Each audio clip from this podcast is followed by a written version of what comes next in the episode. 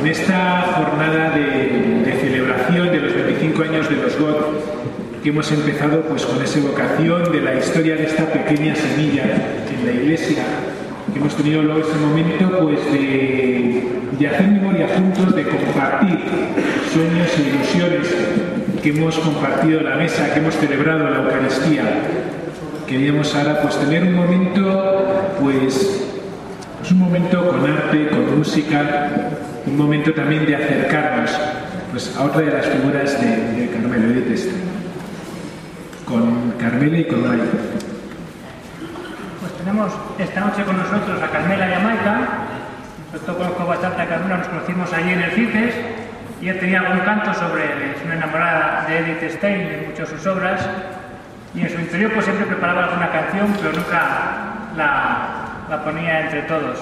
Y misteriosamente un día se, se lanzó y empezó a cantar allí en el CITES poco a poco fue creciendo un poco más, se animaron a, preparar más cantos y llegó a ser esa pequeña semilla de los GOT ha ido creciendo hasta llegar a este CD.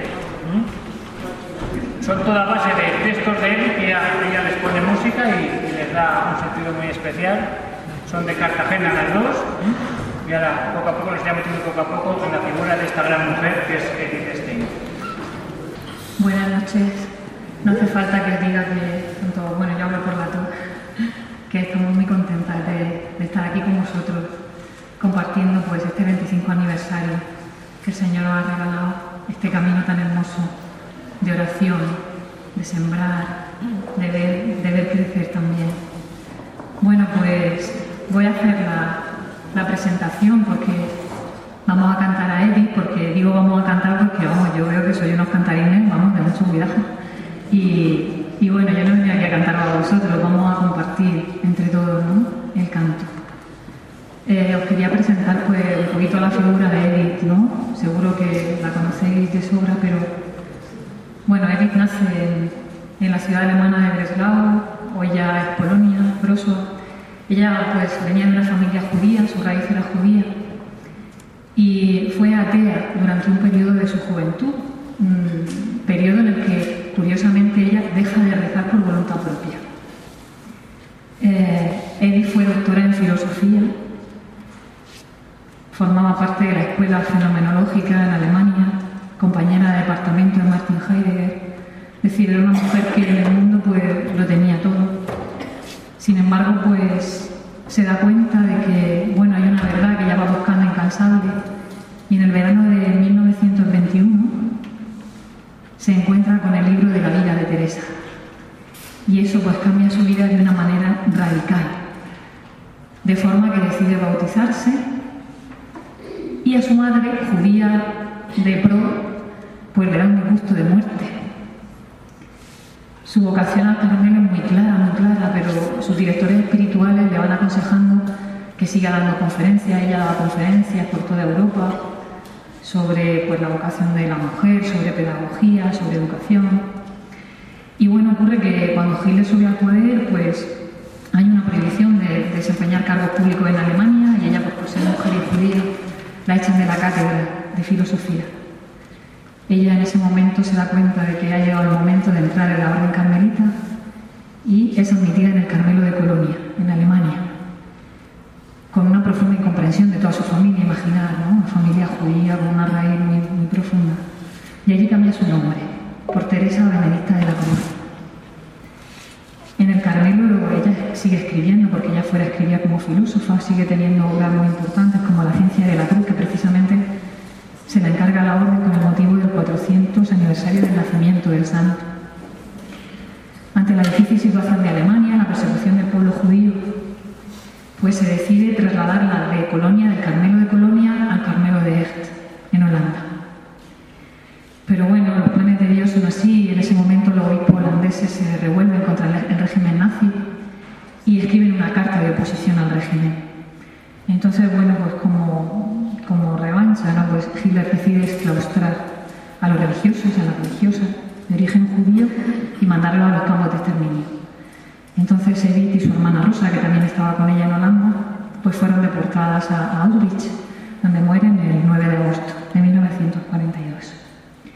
El día 1 de mayo del 87 fue beatificada por Juan Pablo II, canonizada el 11 de octubre del 98, declarada copatrona de Europa. Podemos tener la sensación de que los santos son gente rara, son gente especial en el sentido de que no son muy normales, de que hacen cosas, no sé, son un poco, un poco, como diríamos, gigatos.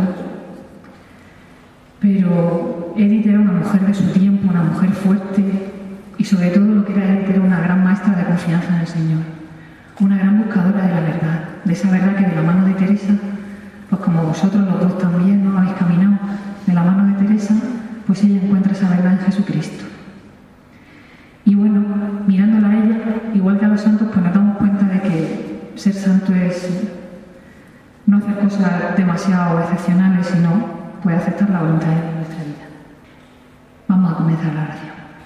Ante nosotros dos mujeres de Dios en búsqueda incesante, Santa Teresa de Ávila y Edith Stein, Santa Teresa Benedicta de la Cruz, y un destino, la verdad. Edith, atraída por la fe y la liturgia cristiana, sigue buscando su misión, pero aún no sabe por dónde encaminar su vida. La resolución de esta búsqueda no llegará hasta 1921, cuando a la edad de 29 años se topa con el libro de la vida de la Santa. Esto ocurría por el mes de junio, cuando se encontraba en casa de sus amigos, el matrimonio Conrad Martius, a quien ayudaba en la recolección de fruta y con quienes mantenía profundos encuentros filosóficos. Aun cuando existen datos contradictorios respecto a cuándo lee Edith este libro de Teresa, sí tenemos un dato seguro de mano de la misma Edith, transcrito en su pequeña obra Cómo llegué al Carmelo de Colonia. Allí leemos. En el verano de 1921 cayó en mis manos la vida de nuestra Madre Santa Teresa y puso fin a mi larga búsqueda de la verdadera fe. Santa Teresa pone ante los ojos de la vacilante filósofa su determinada determinación. Teresa es para Edith el modelo a seguir. En la experiencia mística de Teresa, ella reconoció su propia experiencia interior como verdad. Este es uno de los aspectos de la santa que con más insistencia subrayará posteriormente Edith Stein, la autenticidad o veracidad. Como dice la misma Teresa, y así entendí qué cosa es andar un alma en verdad, delante de la misma verdad. Vamos a abrir el corazón para que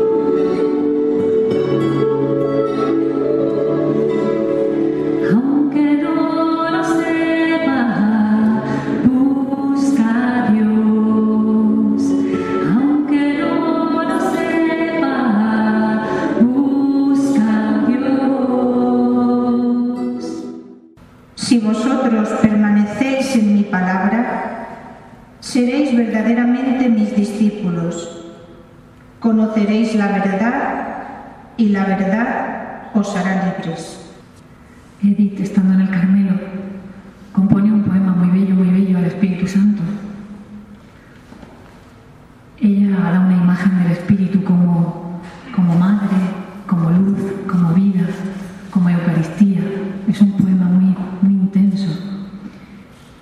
Pues vamos a invocar la presencia del Espíritu Santo ahora entre nosotros. Él nos inhabita, nos da la vida, esa vida que es única, que es especial, que es valiosa, que es insustituible. Y bueno, el Espíritu es el que lo hace todo nuevo y posible en nosotros. Póngalo todo en manos de Dios, que Su Majestad hará lo que más conviene. Vamos a pensar ahora en algún acontecimiento de nuestra vida que nos haya desbordado, que nos haya desplanificado, desprogramado, descolocado, ¿por qué no? Cabreado, incluso humillado. Algo que te haya dado la vuelta al alma como un calcetín, algo que creas que no has merecido, algo fuerte que hayas sufrido o soportado, o algo no tan fuerte que simplemente pues no tenías previsto en tu plan perfecto de vida. Pues eso se lo vamos a ofrecer ahora al Señor. Y también nuestra confianza para aceptar. Edith sabía que la gracia de Dios se sirve de los avatares de la vida para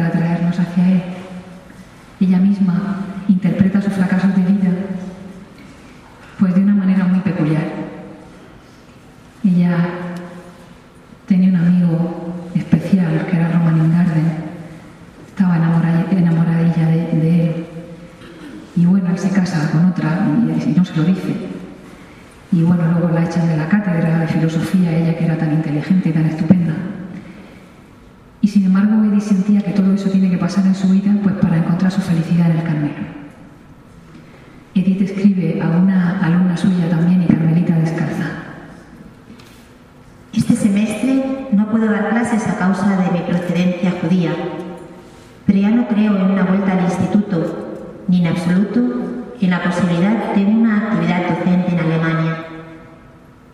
No te preocupes por mí. El Señor sabe qué es lo que me tiene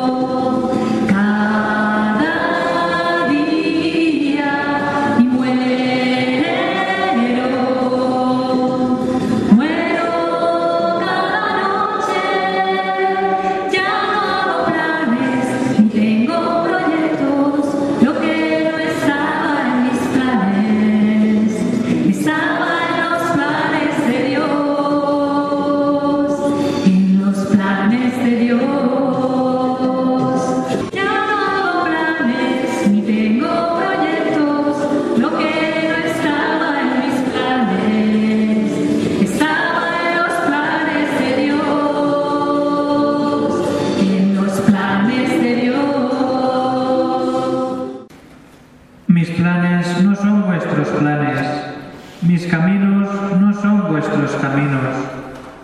Como el cielo es más alto que la tierra, mis caminos son más altos que los vuestros, mis planes que vuestros planes. Estaba ya muy desconfiada de mí y ponía toda mi confianza en Dios.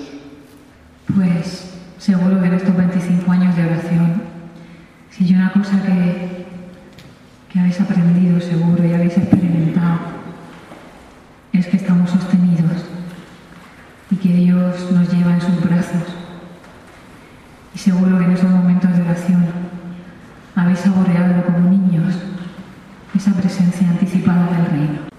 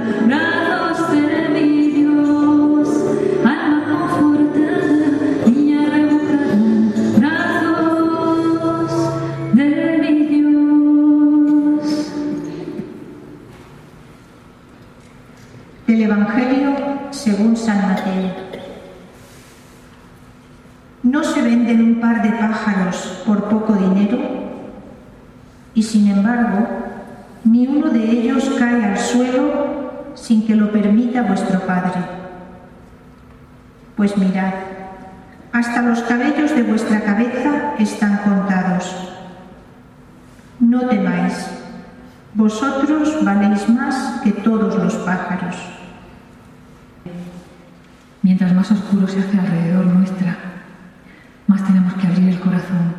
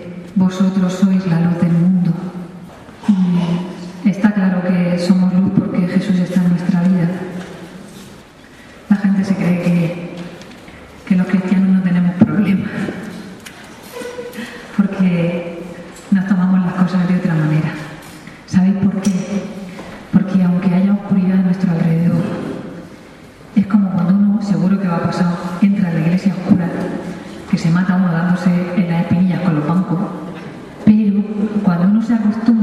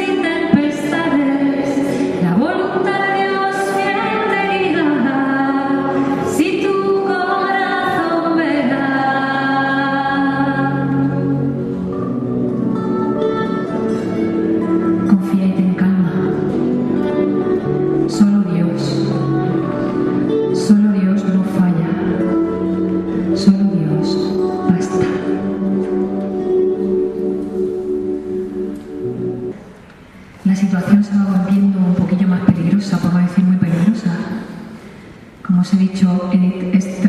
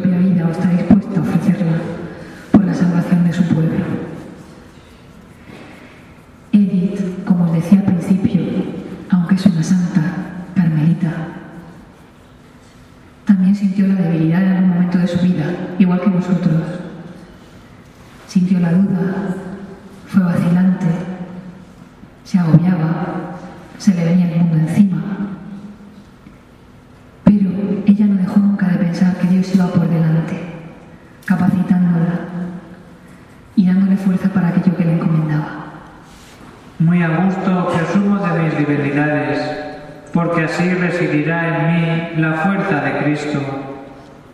Por eso vivo contento en medio de mis debilidades, de las persecuciones y dificultades sufridas por Cristo, porque cuando soy débil, entonces soy fuerte.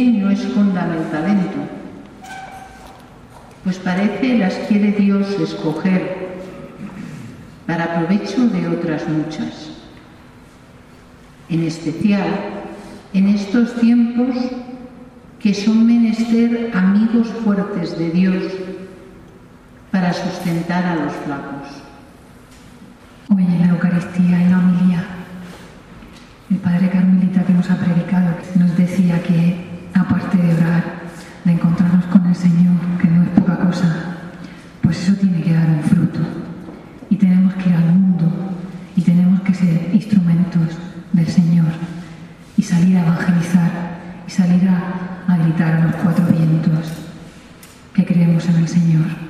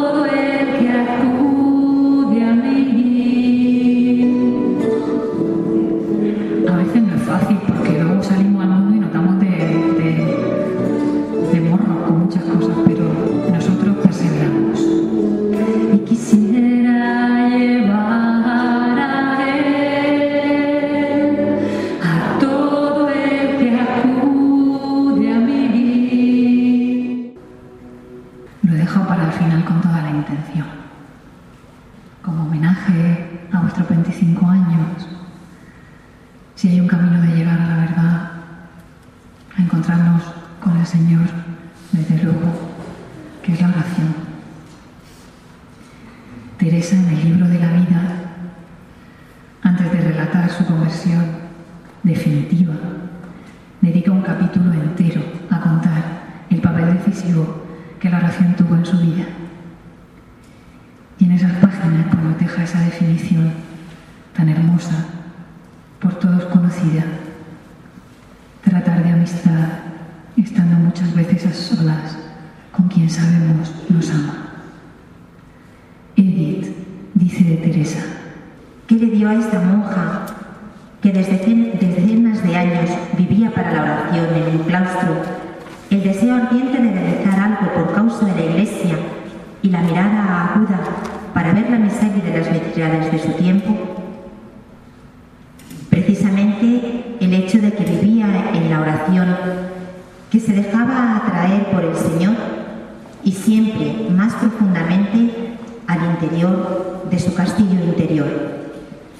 Y es que, como Edith manifiesta, la oración es la hazaña más sublime de la que es capaz el espíritu humano.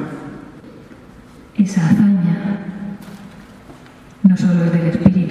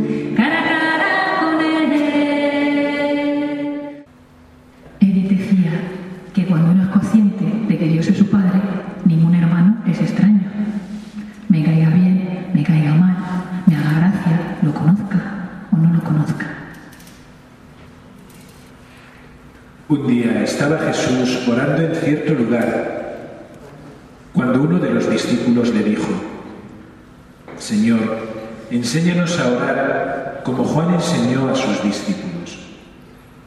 Jesús les dijo, cuando oréis, decid, y decimos todos, Padre,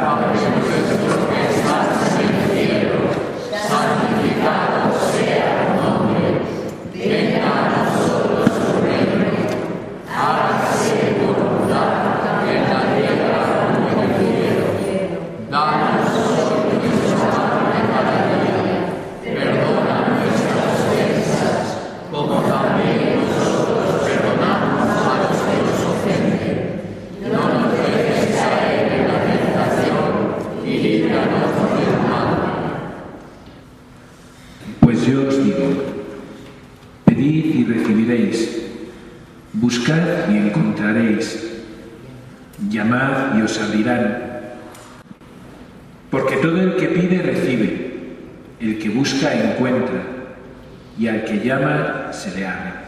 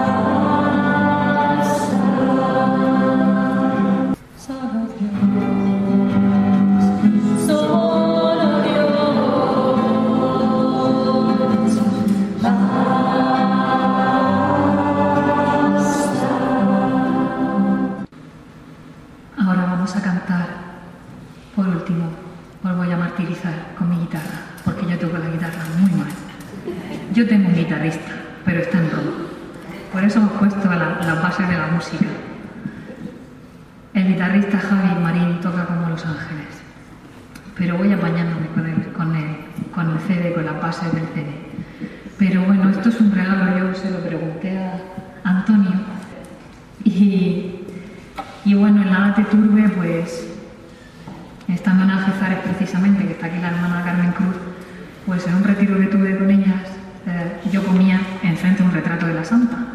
Y claro, la Santa me miraba y ahí tuvimos nosotras nuestra, nuestra charlica, ¿no? Y nuestra, nuestro cara a. Y bueno, pues me inspiró la musiquita para Nada te turbe y yo quería regalároslo por estos 25 años.